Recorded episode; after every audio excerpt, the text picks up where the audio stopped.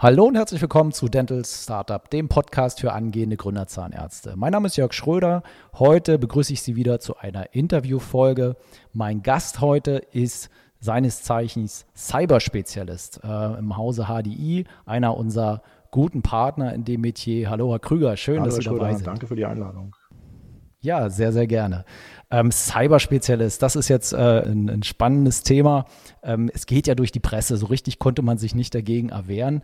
Und da auch bei mir, wir begleiten das Thema ja gemeinsam schon einige Jahre, äh, jetzt auch immer mehr Zahnärzte tja, darauf gestoßen werden, dass es dort an der Front doch was zu tun gibt, werden ja auch unsere Kontakte immer enger. Hassan, äh, Cyber, ja, passt ja. Passt. Herr Krüger, wie ist das, wie ist das in der Praxis? Äh, womit treiben Sie sich den, den Tag um, wenn es um dieses globale Thema Cybersicherheit in Zahnarztpraxen oder ganz grundsätzlich in Unternehmen geht? Ja, womit treibe ich mich um? Also landläufig könnte man sagen, auch mein Tag hat nur 25 Stunden oder wie die Beatles schon vor vielen, vielen Jahren gesagt haben, eight days a week. Also es ist im Moment wahnsinnig viel zu tun im, im Versicherungsvertrieb. Das hat aber jetzt grundsätzlich nicht unbedingt nur was mit Cyber zu tun, sondern allgemein, dass sich in den letzten zwei Jahren durch das, was wir erleben jeden Tag, äh, ganz, ganz viel geändert hat. Ne? Wir beide sprechen jetzt über eine Videoplattform. Früher hätten wir das äh, nach drei, vier Stunden Autofahrt gemeinsam irgendwo vor Ort gemacht. Das heißt, die, die ganze Infrastruktur, wie man heutzutage arbeitet, hat sich in den letzten zwei Jahren so dramatisch geändert, dass das für ganz, ganz viele Branchen, Firmen und natürlich auch Freiberufler, also auch für Zahnärzte, sich einfach wahnsinnig viel geändert hat. Und äh, die globale Welt einfach noch viel, viel enger zusammengerückt ist, als sie es ohnehin schon vorher war. Und das führt eben im Ergebnis auch dazu, dass ein Großteil meines Tagesgeschäftes sich eben mit mit Cyber ja, beschäftigt oder um, um Cyber geht. Jetzt äh, zum einen in, in der Prävention, beziehungsweise eben auch in den Rückfragen, was ist wenn, wie kann ich das machen, was beinhaltet so eine IT-Sicherheitsrichtlinie für Ärzte, muss da unbedingt alles erfüllt sein. Wenn ich das mache, bin ich ja sicherer als Fort Knox. Äh, wozu brauche ich dann überhaupt noch eine Cyberdeckung? Das ist ein Teil. Ein weiterer Teil natürlich das allgemeine Berufshaftpflichtgeschehen, nicht nur für Zahn, sondern auch für Humanmediziner. Das ist auch ein Großteil meiner Arbeit und viele, viele andere Punkte, die so ähm, als Nebenkriegsschauplätze dann auch noch mitlaufen. Aber Cyber ist eben auch durch die Presseberichte der letzten Monate und eben durch die veränderte Arbeitswelt jetzt in Zeiten von Corona ähm, hat einen sehr, sehr großen Stellenwert bekommen. Ja, auf jeden Fall. Ich war fast geneigt zu sagen, Thema Homeoffice, was ja auch so eine geänderte Arbeitswelt ist, mag ja für Zahnärzte nur bedingt äh, eine Rolle spielen, aber es findet schon statt. Also ich selber betreue auch die eine oder andere Praxis, deren, deren, deren ZMV oder deren ähm, Telefon äh, Erstkontakt eben zu Hause sitzt und es klingt so, als wenn sie äh, tatsächlich vor Ort ist. Und ja, wenn äh, das, ich weiß gar nicht, wie lange ist das Thema auf dem Markt? So wahnsinnig lang gibt es die Produkte in Deutschland noch nicht, oder? Nee, so lange ist das noch nicht. Also wir reden jetzt mit den versteckten Sachen, die im Grunde keiner mitbekommen hat aus dem Industriebereich, vielleicht über einen Zeitraum von knapp zehn Jahren, ne, in denen es jetzt die Produkte gibt. Wir als HDI ähm, Haftpflichtverband der deutschen Industrie haben natürlich in den Segmenten der, der großen Industrieversicherungen schon ein bisschen früher damit angefangen, bevor es dann in den kleinen und Mittelstand äh, gerutscht ist als interessantes Thema und auch Privatpersonen dann eben über Berichterstattungen in Funk und Fernsehen davon davon mitbekommen haben. Aber im Grunde genommen, Cyberrisiken an sich gibt es schon seit äh, Automatisierung, seit Industrie 4.0.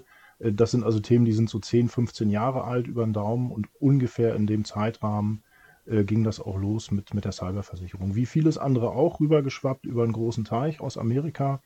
Da ist es inzwischen Usus, dass man als Unternehmer oder als Freiberufler eben ganz, ganz wichtig existenzbedrohende Risiken absichert. Das sind zum einen immer die Haftpflichtrisiken, weil die Amis da eh ein anderes Rechtssystem haben als wir. Das heißt, da geht es immer um andere Strafmaße. Aber eben auch eine Cyberpolice ist in Amerika völlig normal und gehört eben für jeden guten Unternehmer und Freiberufler dazu, weil man weiß, die Risiken sind existenzbedrohend.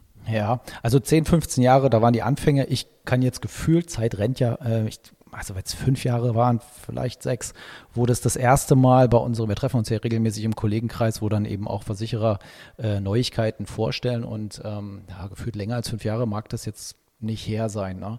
Ähm, dann ist das ja wie so häufig, dann ist das wieder was Neues, das erklärt man mal, aber na, so richtig kann man es nicht fassen. Und dann kam der Moment, da erinnern Sie sich möglicherweise auch noch dran, Herr Krüger, ähm, wir hatten eine, eine, eine, eine Veranstaltung geplant, das ist jetzt vielleicht drei Jahre her, genau weiß ich es nicht mehr.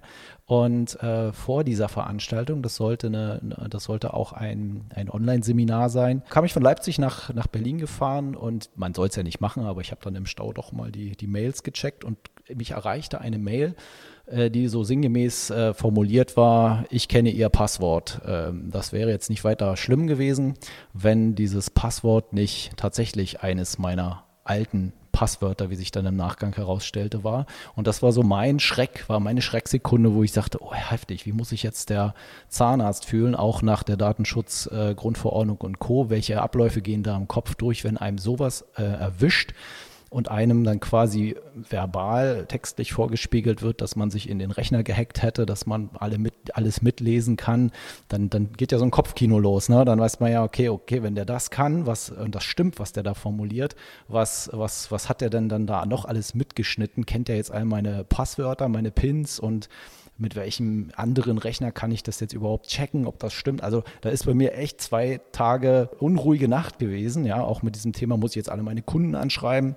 Und das war für mich so ein bisschen der Ausschlag, wo ich sagte, oh Mist, das hat sich dann zwar alles als, als Blackmail und, und, und, und, und Fake im, im, im Wesentlichen herausgestellt, aber seitdem bin ich äh, persönlich HDI versichert und heilfroh, dass man dort einen stehenden Ansprechpartner hat. Und ja, dann habe ich seitdem dieses Thema auch in meinen Kundenberatungen angesprochen und ich war ganz überrascht, wie mir doch so ziemlich jeder Ansprechpartner, jeder Zahnarzt auch eine Story erzählen konnte. Gar nicht mal jetzt unmittelbar aus der Praxis, aber die irgendwie mit dieser ganzen Thematik Cybercrime zu tun hatte.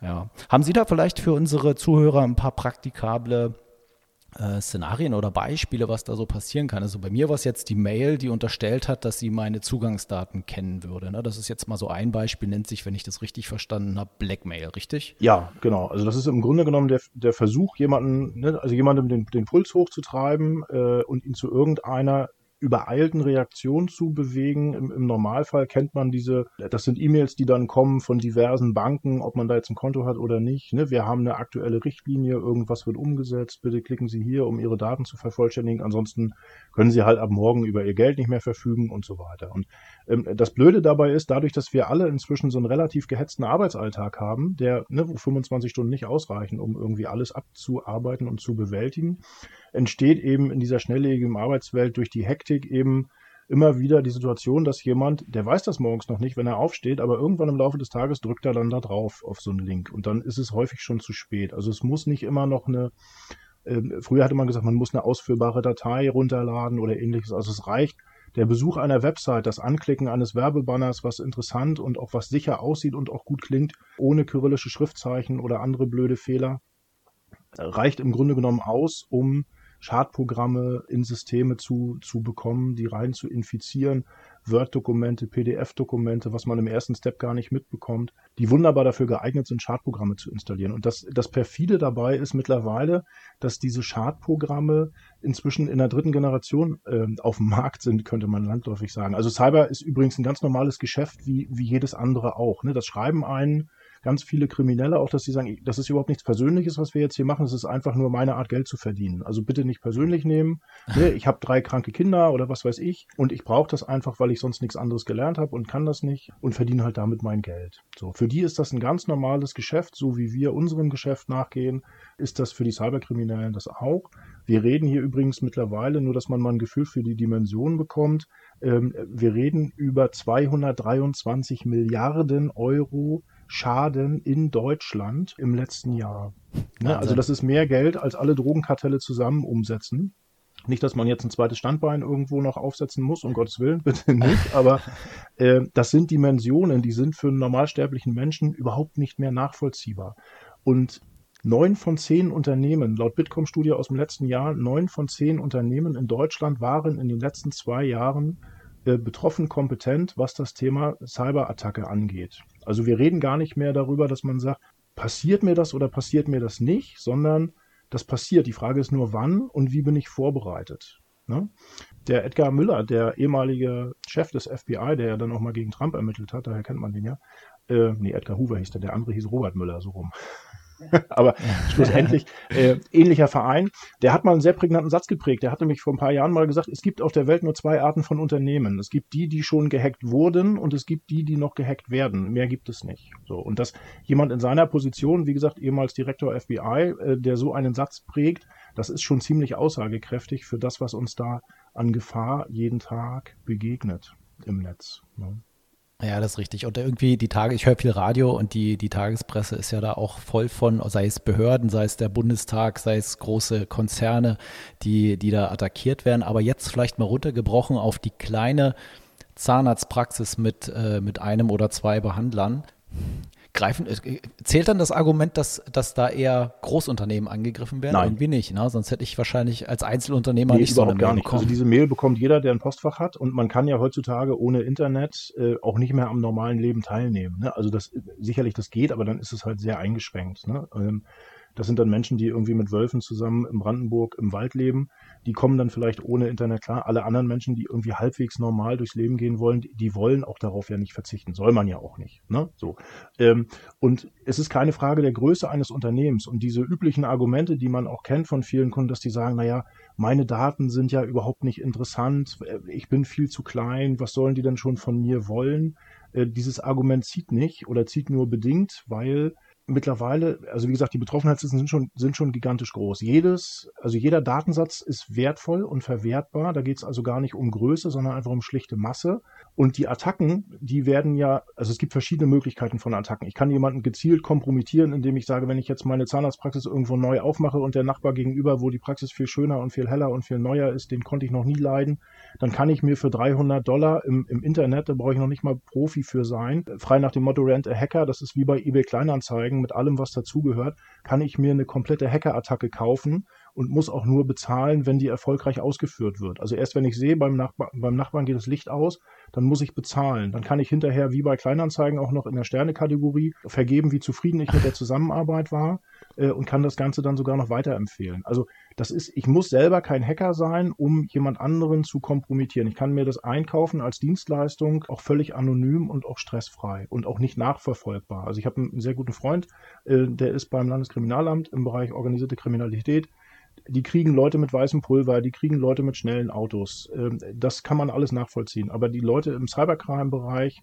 wenn wir jetzt mal von, äh, von Pädophilen absehen, die sind in vielen Fällen nicht, wenig bis gar nicht ermittelbar. Ne? Also da kommt man schlecht hinterher. Also das eine ist, Gezielte Angriffe lassen sich jederzeit ohne größere, ohne größere Kenntnis ins Leben rufen. Das zweite Ding ist, das sind äh, Angriffe, die sind nach dem Prinzip Gießkanne oder Schrotflinte mit abgesägtem Lauf, würde man sagen. Also wir haben pro Tag, nur dass man mal sich ein, ein Gefühl für die Zahlen machen kann, pro Tag haben wir ungefähr zwischen 350 bis 400.000 neue Attacken, die jeden Tag weltweit im Internet landen, die dort hochgeladen werden. Angriffsszenarien, Schadprogramme, sogenannte Malware, wobei Malware ist eben kein Schreibgerät, sondern sind, sind Schadprogramme, die verwendet werden. Also knappe 400.000 pro Tag. Jetzt muss ich dazu wissen, wenn ich ein vernünftiges Antivirenprogramm habe, dann hat das so ein bis zwei Tage Reaktivierungszeit, ne, um Updates einzuspielen, wenn Herr Kaspersky und Herr Internet, äh, hinter wir und wie sie alle heißen, Updates einspielen, neue Viren erkennen, die die erstmal selektieren und gucken, was machen die, was können die, wie kann ich die detektieren, habe ich so ein bis drei Tage Reaktionszeit meines guten Antivirenprogramms. So. Bei 1% Restrisiko, das liegt ungefähr bei den guten Antivirenprogrammen, sind das pro Tag ungefähr 12.000 unbekannte Attacken, die durchs Netz geistern, die mein Antivirenprogramm oder meine Firewall gar nicht kennen und auch nicht erkennen können. Das mal so ein bisschen zur, zur Größenordnung. Und das ist nicht die Frage, ob die irgendwas treffen. Die treffen immer irgendwas, jeden Tag. Ne? Prinzip Gießkanne oder Schrotflinte, das wird abgeballert jeden Tag und irgendwas wird getroffen. Und dabei spielt es überhaupt keine Rolle, ob das jetzt eine Zahnarztpraxis ist, ob das ein Handwerker, ein Elektriker ist oder ob das eben eine Behörde oder ein Krankenhaus ist. Spielt gar keine Rolle. Kommt jeden Tag tausendfach vor. Also Größe okay. ist kein, kein ja, Argument. Verrückt. No? Ja, Größe ist kein Argument. Kann ich mich denn, wie, also dann machen wir es vielleicht nochmal, äh, fangen wir vielleicht nochmal von hinten an. Was macht jetzt genau der, was, was bietet jetzt genau der Cyberschutz denn an? HDI äh, ist ein Versicherer, den kennen viele aus mhm. ihrer Haftpflicht ähm, oder aus der Inventarversicherung, aber was, was heißt jetzt ganz genau, was heißt denn jetzt ganz genau Cyberschutz? Also Cyberschutz ist ein, ist ein ganz großer bunter Blumenstrauß oder ein ganz großer Werkzeugkasten voll Sachen, die da, die da zusammenkommen. Also es ist nicht nur der Versicherer, der am Ende des Tages denn nach einer Schadenregulierung irgendwie das Scheckbuch zückt und sagt, wir bezahlen das jetzt hier, was auch entsprechend zu regulieren war, sondern bei unserer Cyberpolice ist eben ganz vorne mit dabei und einer der wichtigsten Punkte überhaupt das sogenannte Awareness-Training mit dabei. Also das Fitmachen von, von Mitarbeitern und von Infrastruktur, um es überhaupt erst gar nicht zu einem Cybervorfall kommen zu lassen, sondern die Leute zu sensibilisieren. Also wir reden davon, dass das größte Problem, ne, beim Computer sitzt immer 80 Zentimeter vor dem Bildschirm, ist häufig der Anwender. Und wir haben äh, knapp 50 Prozent aller Cybervorfälle werden durch falsch geschulte Mitarbeiter verursacht ne, das Klicken auf einen falschen Link oder ähnliches so. Und da setzen wir im Grunde genommen schon an, dass wir ganz viel im Bereich Prävention machen und sagen, wir machen die Mitarbeiter fit, wir machen die IT des Unternehmens fit, wir geben Hinweise über sogenannte SBCs, also das sind äh, Security Baseline Checks, die wir mit anbieten, die der Kunde im Grunde einkaufen kann, wo wir seine IT-Infrastruktur, seine Sicherheitsmaßnahmen im Vorfeld schon überprüfen und sagen mit entsprechenden Handlungsempfehlungen, entweder sind alle Ampeln auf grün, ist alles in Ordnung, äh, oder eben Handlungsempfehlungen geben, dieses oder jenes zu tun oder anders einzustellen in Zusammenarbeit mit dem IT-Dienstleister und so weiter. Da geht es im Grunde schon los. Der, der Faktor Mensch wird ganz, ganz häufig bei vielen, nicht nur bei Zahnarztpraxen, bei vielen anderen Unternehmen auch und auch bei Humanmedizinern ist genau das Gleiche. Äh, der Faktor Mensch wird einfach völlig unterschätzt in diesem Segment. Und das ist einer der wichtigsten Punkte mit dabei, dieses sogenannte Awareness-Training vorweg zu machen und zu sagen, wir schulen die Mitarbeiter, damit erstmal das Angriffsrisiko möglichst klein gehalten wird. So. Der zweite Punkt ist dann, wenn es dann doch passiert ist, dann arbeiten die Kollegen aus den IT-Sicherheitsbereichen quasi parallel Hand in Hand an mehreren zum einen an der Wiederherstellung der Systeme, dass also eine Praxis möglichst schnell wieder in der Lage ist zu arbeiten. Und stellen Sie sich mal vor, Sie haben so einen Verschlüsselungstrojaner, der äh, im Grunde genommen dafür sorgt, dass die ganze Praxis nur noch schwarze Bildschirme hat. Sie können zwar das Internet noch aufmachen, Sie können den Rechner auch noch hoch und runter fahren, aber Sie können auf keinen Datensatz mehr zugreifen, Sie können auf keinen Kalender mehr zugreifen, Sie können Ihre Telefonanlage nicht mehr bedienen, Sie können kein Röntgenbild einsehen, Sie können keinen Praxis, also keinen Befund, keinen Patientenbericht, nichts mehr einsehen. Sie sind im Grunde genommen komplett lahmgelegt. Das Einzige, was Sie dann noch machen können, ist, dass Sie die Patienten, die dann durch die Tür kommen, höflich und freundlich äh, wieder nach Hause bitten, weil das, also der persönliche Kontakt der verärgerten Leute, die dann vor der Tür stehen und sagen, wieso kann denn mein Behandlungstermin jetzt nicht stattfinden, ist im Grunde das Einzige, was sie machen können. Mehr geht nicht. Ne? So. Und äh, das sind parallele Geschichten. Zum einen wird das System wieder aufgesetzt, dass man also möglichst schnell wieder in der Lage ist zu arbeiten. Denn auch das ist so ein Trugschluss vieler Leute, die sagen, naja, ich habe ja ein Backup. So. Ja, bestimmt. Ich hatte aber vorhin gesagt, Ransomware, also Verschlüsselungstrojaner, arbeiten inzwischen in der dritten Generation. Das heißt, die haben so eine Verzögerungstaktik. Wenn die sich installieren oder installiert haben, dann fangen die nicht sofort an, das System zu verschlüsseln, sondern die warten erstmal. Manchmal eine Woche, manchmal zwei Monate oder drei Monate. Denn irgendwann in der Zwischenzeit wird mit Sicherheit mal ein Backup gemacht. Und wenn dieses Backup gemacht wird, dann wird dieser Trojaner, also dieses Verschlüsselungssystem, auf dem Backup gleich mit installiert. Und das Doofe ist, wenn ich dann dieses Backup Wahnsinn. wieder installiere, um mein System wieder zum Laufen zu bringen, ist der Trojaner wieder genau da, wo er vorher auch war und kann genauso lustig und fröhlich ein zweites Mal weiterarbeiten. Das ist das Gemeine dabei. Deswegen ist dieses Backup zu haben auch so ein bisschen trügerische Sicherheit. Also ein Punkt, Systeme wieder aufsetzen. Zweiter Punkt, noch viel wichtiger, auf die Lauer legen, Systeme checken. Das heißt, ist das System dann wirklich sauber und bereinigt von jedweder Art von Schadprogrammen. Denn auch das ist nicht unbedingt was, was ein IT-Dienstleister von um die Ecke mal so eben mitmachen kann. Da gibt es entsprechende Zertifizierungen für, für Unternehmen, die das machen können. Wir haben diese Unternehmen, wir haben sogar mehrere an der Zahl. Das wäre also auch ein, ein sogenanntes Kumulereignis, wie jetzt beim Tief Bern zum Beispiel, wenn also ein halber Landstrich abgesoffen ist, in Anführungsstrichen, wenn das im IT-Bereich passiert, dass wir trotzdem genug Kapazitäten haben, um den Leuten auch zu helfen und auch schnell zu helfen. Ne? Indem wir sagen, wir schalten uns auf die Systeme auf, wenn das noch geht. Wenn das nicht geht, sind wir innerhalb von 24 Stunden vor Ort, um Systeme wieder aufzusetzen. Der dritte Punkt dabei, ganz, ganz wichtig, ist die sogenannte Forensik, also die gerichtsverwertbare Beweissicherung für den Kunden, denn ne, vor Gericht und auf hoher See ist man auf sich allein gestellt. Es gibt aber nicht nur eine DSGVO, es gibt auch noch ein Bundesdatenschutzgesetz und da steht drin, dass die Gesundheitsdaten eines Menschen das höchste Gut sind, was den Datenschutz angeht und die bedürfen einem besonderen Schutzbedürfnis. Deswegen gibt es ja auch diese IT-Sicherheitsrichtlinie für Arztpraxen. So. Und im ersten Moment sind sie Opfer einer Cyberattacke. Einen Liedschlag später, im zweiten Moment, sind sie nicht Opfer, sondern sind sie Täter, und zwar für den Landesdatenschutz, indem sie nämlich sagen, hier sind Patientendaten abhanden gekommen. Jetzt beweis mir erstmal, lieber Arzt, dass du nicht alles in deiner Macht Stehende getan hast, um diese Daten entsprechend zu schützen. Und wenn wir dir nachweisen können, dass du nicht alles getan hast, dann zahlst du ein Bußgeld. Im Normalfall 4% deines Jahresumsatzes, in der Spitze 20 Millionen Euro.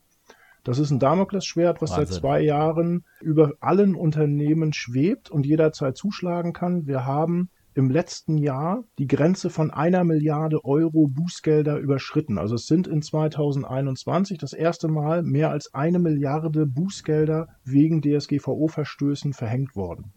So. Die müssen sie zahlen, da kommen sie selten drum rum. Man hat aber eine Chance, die Höhe des Bußgeldes zu beeinflussen durch verschiedene Faktoren.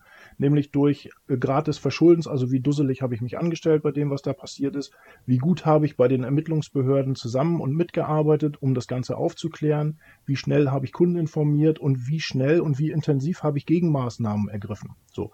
Und je besser die Zusammenarbeit und je besser die Gegenmaßnahmen, die natürlich in einer Cyberpolice enthalten sind, desto geringer das Bußgeld. Wir dürfen das Bußgeld selber nicht versichern. Das ist, unterliegt einem Versicherungsverbot, weil es soll Strafcharakter haben. Das würde so eine Versicherung dann ad absurdum führen.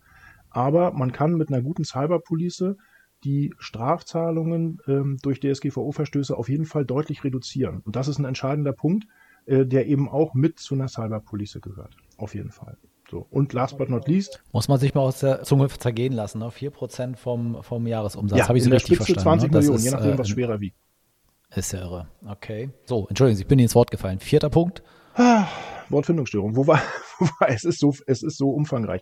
Äh, vierter Punkt überhaupt erstmal der Zugang zu Spezialisten. Also äh, wir haben zwei große IT-Sicherheitsfirmen. Einmal Seconsult bzw. Cyriso als Tochtergesellschaft. Die zweite sitzt in Berlin mit Perseus, ein riesengroßes Unternehmen, was sich auf Awareness, also auf Mitarbeiterschulung, Vorfeld, Risikominimierung und auch Schadenbearbeitung im Cyberbereich spezialisiert hat. Wir arbeiten mit ganz vielen Versicherern zusammen, unter anderem eben auch mit uns, den Zugang zu den Spezialisten erstmal zu haben. Also es gibt ja auch IT-Dienstleister oder auch Abrechnungssysteme, sage ich mal. Ne? Wenn Sie da anrufen zwischen Weihnachten und Neujahr, dann kriegen Sie eine Bandansage. Vielen Dank für Ihren Anruf. Ne? Wir sind am 3. Ja. Januar wieder für Sie da. Bis dahin alles Gute und einen guten Rutsch als Beispiel. Wenn Sie sowas ja. mit einem IT-Dienstleister haben, der bei Ihnen sonst die Drucker installiert und die Bildschirme einstellt und vielleicht den, den Router macht und den, den Drucker einstellt, dann haben Sie ein Problem, weil Je länger sie warten, desto teurer wird das Spiel. Im Zweifel erhöhen sich Lösegelder, die gefordert werden, äh, erhöhen sich Bußgelder, die bezahlt werden müssen und so weiter. Also sie brauchen schnell den Zugang zu Spezialisten.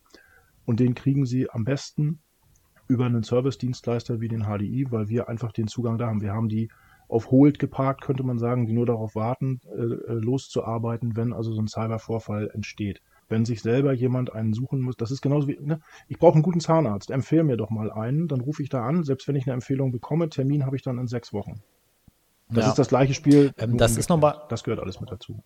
Nochmal, nochmal gutes Stichwort, Herr Krüger, ähm, weil ich das aus der Praxis, äh, ich hatte am Anfang so ein bisschen Sorge, dass äh, die IT-Spezialisten mir das madig machen, dieses Thema, ne? und sagen, ja, ist doch alles nicht so wild, weil irgendwie werden die ja auch an ihrer Ehre gekratzt, habe ich so das Gefühl. Aber ganz im Gegenteil. Letzter Fall, ähm, da, da, hat der IT-Spezialist sogar nochmal, vielleicht haben Sie da auch nochmal so einen Schwank aus der Statistik gesagt, also die Versicherungssummen sollten schon ein bisschen größer sein, weil statistische die durchschnittlichen Folgekosten von so einem äh, Angriff, wie kann man das, gibt es da Werte? Kann man da irgendwie sagen, das ist eine Größenordnung, die realistisch sind? Weil das sind ja nicht nur die, keine Ahnung, 8000 Euro in Bitcoins, die zum Freischalten der der Software wäre, erforderlich also sind, sondern da hängt ja im Zweifel. lange her gewesen. Wir hatten ja zwischenzeitlich. Nein, nein, nicht pro Bitcoin, so, ich meine in Bitcoins. Okay. Also na, dann also ein 0,00. Ja, also es ist eher andersrum, dass man sagt, zahlen Sie bitte irgendwie ein bis zwei Bitcoin. Ne? Wir hatten ja stellenweise astronomische Höhen in den Bitcoin-Werten, die sind jetzt wieder ein bisschen gefallen, sind aber trotzdem noch irre teuer. Äh, mal abgesehen davon, dass wer weiß denn schon, wie man Bitcoins kauft. Also das ist ja auch noch so ein, so ein Nebenkriegsschauplatz, dass ich mir erstmal eine Handelsplattform suchen muss, wo ich Bitcoins überhaupt kaufen kann. Ähm, das Problem mit den Schadensummen, äh, das ist so ein statistisches Problem. Ne? Also hat Winston Churchill, glaube ich, schon mal irgendwann gesagt, traue keiner Statistik, die du nicht selbst und so weiter. Und wenn man es ein bisschen ländlicher formulieren möchte, könnte man sagen, der Teich war im Durchschnitt ein Meter tief, trotzdem ist die Kuh ersoffen. Also das ist immer ein bisschen schwierig. Jetzt könnte man so ein paar Zahlen ranziehen und sagen, wir suchen uns mal einen angenehmen Mittelwert. Also die DATEV sprach 2017 davon, dass der durchschnittliche Schaden in Deutschland für ein Unternehmen durch einen Cybervorfall bei 2,3 Millionen liegt. So, die haben aber den Blick aufs große Ganze. Also da ist eine Siemens, ein VW äh, genauso mit dabei wie der Zahnarzt, der sich jetzt gerade letzte Woche erst niedergelassen hat und sich anfängt, einen, einen Patientenbestand aufzubauen. So. Ja. Dann gibt es die Bitkom-Studie, die sagt, der durchschnittliche Cyberschaden im KMU-Bereich, also kleine und mittelständische Unternehmen, der liegt äh, im letzten Jahr lag der bei 73.000 Euro. Das ist also schon eine ganz andere Zahl, wesentlich kleiner. So, und dann gibt es eine Sophos-Studie, das ist auch so ein IT-Dienstleister aus 2020, die sagt, weltweit, also was kostet das Beheben einer sogenannten Ransomware-Attacke, also eines Verschlüsselungstrojaners? So, und da sind es auch Durchschnittswerte, ja. die liegen in Deutschland über alle Unternehmen im Durchschnitt bei knapp äh, einer halben Million Dollar. So, also irgendwas um die 450.000 Euro. So, so um und bei. Da könnte man sich was, was raussuchen. Deswegen ist es unwahrscheinlich schwer, jetzt eine Empfehlung abzugeben, zu sagen, welche Versicherungssumme wäre denn die richtige oder was ist denn an Schadenpotenzial da. Das hängt ein bisschen davon ab, ne, wie viel, wie viel Ärzte habe ich da, wie viele Stühle habe ich, wie viel, also wie viele Behandlungsplätze habe ich da, wie viele Patienten habe ich, wie lange bin ich schon am Markt, mit wem arbeite ich alles so zusammen, habe ich ein, zwei, drei Labore vielleicht, äh, wo ich mitarbeite. Als ja alleine Patientendatensätze könnte man mal davon ausgehen, dass man sagt, so pro Patient, äh, so 250 Euro kann man mal gut gut rechnen pro Datensatz, den man an Versicherungssumme haben sollte, pro Patient. Dass man mal so eine Größenordnung hat. Vielleicht reichen auch 200, dass man ungefähr einschätzen kann, wo, wo will ich denn hin, wo, wo landet man denn. Wobei, muss man auch dazu sagen, äh, also erstens mal ist der Beitrag einer Cyberpolice eine steuermindernde Betriebsausgabe, auch für Zahnärzte. Und der Prämienunterschied zwischen, sag mal, einer halben Million oder einer Million Euro Deckungssumme, der ist nachher ich will nicht sagen ganz, ganz minimal, der ist schon zu merken, aber er ist nachher nicht mehr eklatant groß. Ne? Okay.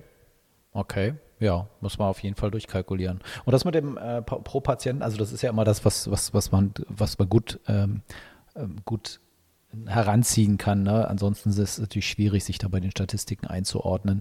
Aber ja, zuletzt schwebt mir da so auch 250.000 Euro Deckungssumme vor oder sowas in dieser Drehung. Aber gut, klar, man kann es auch abhängig machen von den, von den Datensätzen. Ja, ja. das hängt genau. auch ein bisschen davon ab, wie der, wie der Kunde, also wie der Zahnarzt jetzt dann das ganze Thema sieht. Wenn man jetzt mal sagt, man macht mal einen Einstieg ne, und sagt, ich nehme mal als Kunde, nehme ich jetzt erstmal eine Deckungssumme als Beispiel von 100.000 Euro. So, und im Schadenfall ja. Wenn ich dann betroffen bin, wenn ich 100.000 Euro nicht aus eigener Tasche bezahlen muss, dann habe ich schon, schon sehr, sehr viel Geld gespart.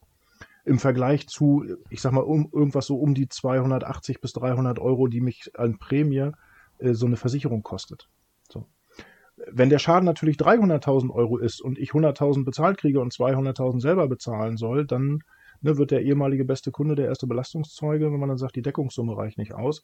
Aber ich sag mal, grobe Richtung ja. 250.000 bis eine halbe Million Euro Deckungssumme ist man für eine Zahnarztpraxis mit einem oder mit zwei Ärzten schon, schon recht gut bedient. Ne? Wobei das natürlich im, im Einzelfall immer anders aussehen kann. Also das ist jetzt keine pauschale Aussage im Sinne von, nimm die Deckungssumme und du bist immer auf der sicheren Seite. Es gehört immer äh, eine individuelle Einzelbetrachtung des Risikos dazu. Ja, das hat Sinn. Ähm, naja, gut, und wenn wir dann von einem, von einem Durchschnittsumsatz in der Zahnarztpraxis ähm, von, von 350 Euro die Stunde ausgehen, als Beispiel, dann weiß man, welchen Gegenwert das hat und äh, wie viel Ärger man sich dann an der Stelle erspart. Also das ist schon, das ist schon durchaus nachvollziehbar. Ja. Genau. Was muss ich denn als, äh, Krüger, das vielleicht noch so zum, zum, zum Ausklang, was muss ich denn als Zahnarztpraxis beachten oder mitbringen, damit es am Ende keine also damit es am Ende nicht heißt, können wir nicht zahlen, weil sie waren schlecht aufgestellt. Jetzt mal unabhängig von ihrem Check, den sie voranstellen mhm. könnten. Ähm, ist im Grunde genommen gar nicht so viel. Also wir haben acht Risikofragen bzw. Obliegenheitsverpflichtungen, die ein Kunde erfüllen muss, äh, damit wir im Schadenfall leisten. Ne? So, das sind also normalerweise würde man sagen, den gesunden Menschenverstand nicht ausschalten und den Kopf eingeschaltet lassen. Also das sind Grundlagen, dass man sagt, wenn Sie ein WLAN haben, dann verschlüsseln Sie dieses WLAN bitte mindestens mit einer WPA2-Verschlüsselung. Das ist Standard in jedem Router, in jeder Fritzbox, die man seit zehn Jahren kaufen kann. Äh, das kriege ich, also das Ausschalten dieser Verschlüsselung ist komplizierter als das Einschalten. Die ist eigentlich immer voreingestellt mit einem Passwort. Ändern Sie Standardpasswörter. Auch das ist, sag ich mal, mit, mit normalem, gesunden Menschenverstand erklärbar, dass man also beim Anrufbeantworter viermal die Null äh, ne, bitte umstellt auf ein individuelles Passwort zum Beispiel. Oder wenn man eben eine eine Telefonanlage hat, die so ein PIN und Passwort hat, dass man das bitte, dass man das bitte umstellt. So. Benutzen Sie bitte ein Antivirenprogramm. Wir sagen nicht welches und wir sagen auch nicht, es muss ein, kostenpflichtiges sein. Also es würde theoretisch auch eine, eine, eine ja, eine, eine, kostenlose Variante eines Anbieters würde es auch tun. Benutzen Sie bitte aber eine. So, benutzen Sie eine Firewall. Das ist auch das hier in einem, in einem Windows-Rechner. Wenn Sie jetzt einen Rechner kaufen, irgendwo, egal, äh, und Sie machen den an, dann ist eine Firewall immer schon automatisch voreingestellt. Die kriegen Sie so ohne weiteres gar nicht aus. So, wenn Sie einen IT-Dienstleister haben, der äh, über ein Patch-Management zum Beispiel einen Server versorgt, dann wird der auch dafür sorgen, dass dort eine Firewall entsprechend drauf ist. Dann ist das Thema, dass wir sagen, es gibt eine, na, jetzt habe ich Wortfindungsstörung. Wir haben eine, eine benutzerabgestufte Zugangsberechtigung. Also nicht, dass alle Mitarbeiter in dieser Praxis mit dem Admin-Passwort arbeiten und in die Systeme reingehen und im Grunde genommen alles einstellen und machen könnten, sondern ein abgestuftes Rechtesystem. Das war das, was ich gesucht habe eben. Ähm, also, dass jeder nur für das freigeschaltet ist, was er auch machen soll und auch jeder bitte ein eigenes Passwort hat. Ja, also alles normale Baustellen. Datensicherung ist immer noch, hatten Sie vorhin schon als Beispiel gebracht, dass es trügerisch ist, aber da hatten Sie mir zuletzt erklärt, dass diese ständige Verbindung der Sicherungsfestplatte mit äh, dem System auch nicht zielführend nee, nicht, ist. Ne? Nicht wirklich. also äh, unsere Obliegenheiten, also das, was man erfüllen muss im Vorfeld, ist, dass wir sagen, bitte mindestens einmal wöchentlich eine Datensicherung. Auch da sind wir eine rühmliche Ausnahme, weil wir das sehr leger auslegen. Andere Unternehmen fordern eine tägliche Datensicherung. Es ist auch gut, täglich eine zu machen, aber es wäre bei uns jetzt keine Verpflichtung. So, aber wenn man die macht und ganz viele machen die dann über eine externe Festplatte mit USB, die mit dem Rechner verbunden ist, dann bitte, wenn man die Datensicherung gemacht hat, dann auch bitte noch so konsequent sein und das USB-Kabel aus dem Computer rausziehen, damit die Festplatte eben nicht dauerhaft mit dem Gerät verbunden ist, weil das, was ich vorhin ausgeführt habe, diese Ransomware-Attacken dritter Generation, die landen auf dem Backup und verschlüsseln sich gleich mit. Und selbst eine zweite Generation würde dann, wenn die Festplatte dauerhaft physisch verbunden ist, ne, also der USB-Stecker drin ist, würde dann dauerhaft da dranbleiben, dann verschlüsselt sich das Backup sofort gleich mit. Und das soll bitte möglichst vermieden werden. Ja. Okay. Ja, verrückt. Also riesige Welt. Wir fassen vielleicht nochmal zusammen Angriffspunkte äh, aus Erfahrung. Klar, die, die Software, äh, die in der Praxis genutzt wird, äh, sei es äh, E-Mail-Programme, sei es die Betriebssysteme, sei es die, die Praxissoftware, nehme ich auch mal an. Dann haben Sie die Telefonanlage gesagt, da kommt man vielleicht so schnell gar nicht drauf, aber auch die kann gehackt werden. Das geht wunderbar, klar. das geht total. Ähm, also ich, ich, darf ja nicht sagen wie, aber das geht wunderbar einfach, dass man Fritzboxen hacken kann, sich über die Standardpasswörter, die wirklich häufig nicht geändert worden sind, da einwählen kann und sagen kann, pass mal auf, liebe Fritzbox, äh, dich wird gleich eine Nummer anrufen, rufe diese Nummer bitte zurück. So, das kann man einstellen beim Anrufbeantworter. So, und dann habe ich natürlich als Krimineller mir vorher bei der guten alten Deutschen Telekom eine 0190 Nummer angelegt, an der ich drei Euro die Minute verdiene. Und dann sage ich dem Anrufbeantworter, ruf bitte diese Nummer zurück. Und das macht er dann auch brav. So, also ich kriege meine Telefonrechnung okay. einmal alle vier Wochen. Das ist bei vielen anderen auch so. Äh, und dann habe ich eben vier Wochen nachts den Anrufbeantworter auf 0190 zurückrufen lassen. Und das ist ja mein Geld. Also Telekom kriegt auch ein bisschen was ab, aber äh, das ist mein Geld. Das kriegen sie nie wieder, solche Segmente. Also auch das haben wir schon zuhauf erlebt in, in Schäden, die wir reguliert haben. Das sind alles Möglichkeiten, Geld zu verdienen. Das sind dann nicht immer die Milliardenbeträge, die man dann äh, als Beitrag in der Tagesschau sieht, aber die tun auch weh und die sind um einiges höher äh, als das, was eine vernünftige Cyberversicherung kostet. Ja.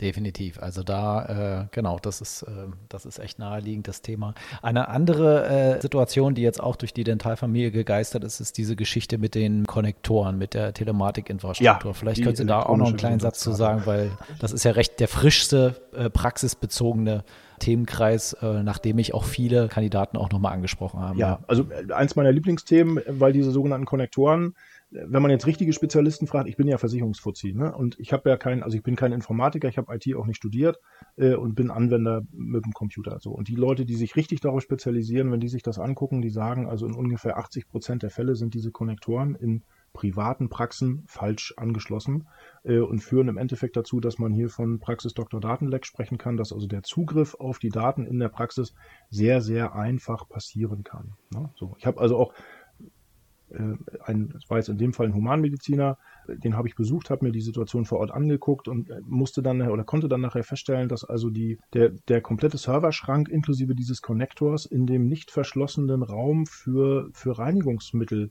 aufbewahrt wurde. Also da war der Serverschrank komplett natürlich unverschlossen und daneben der Konnektor auch unverschlossen, der hing so an zwei an zwei Datenkabeln daneben, damit er auch genug Luft kriegt und nicht heiß wird.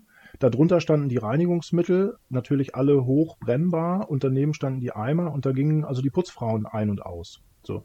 Jetzt weiß man ja, was Putzfrauen so verdienen und das ist wieder Faktor Mensch auch in, in dem Segment. Ne? Also dass Kriminelle auch wirklich Anzeigen schalten, ganz gezielt Leute kompromittieren. Sogenanntes Social Engineering ist dann ein Riesenthema, indem man, wenn man so einer Putzfrau einfach sagt, pass mal auf, wenn du das nächste Mal da putzen gehst in dieser Praxis, ich gebe dir 500 oder 1000 Euro und dafür äh, hängst du mal an dieses Datenkabel mal so ein kleines Ding dazwischen, was ich dir gebe.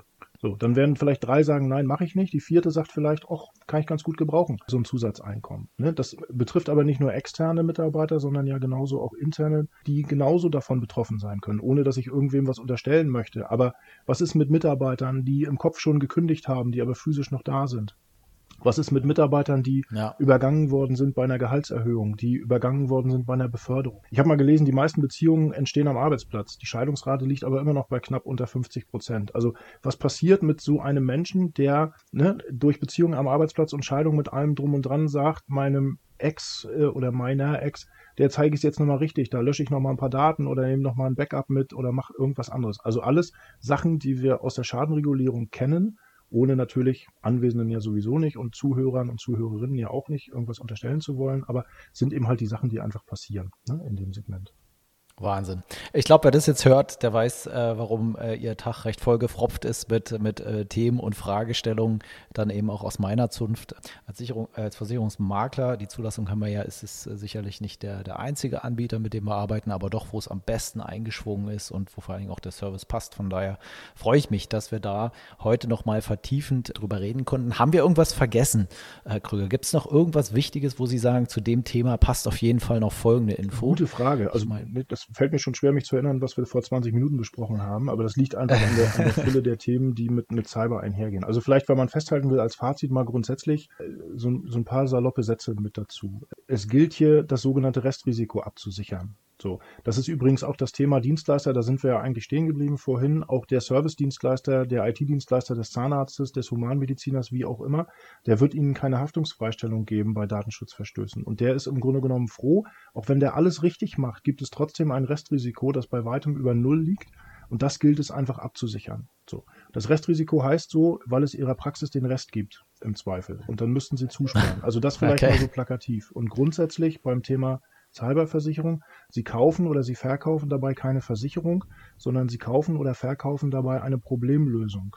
Weil der Einzige, der sich damit wirklich auskennt, der ist in dem Moment, wenn es passiert, nicht dabei. Das ist nämlich der Hacker. Und der hilft Ihnen auch nicht, weil der will Geld verdienen. Also brauchen Sie einen schnellen, unkomplizierten Zugang zu Spezialisten, die Ihnen schnell und unkompliziert weiterhelfen.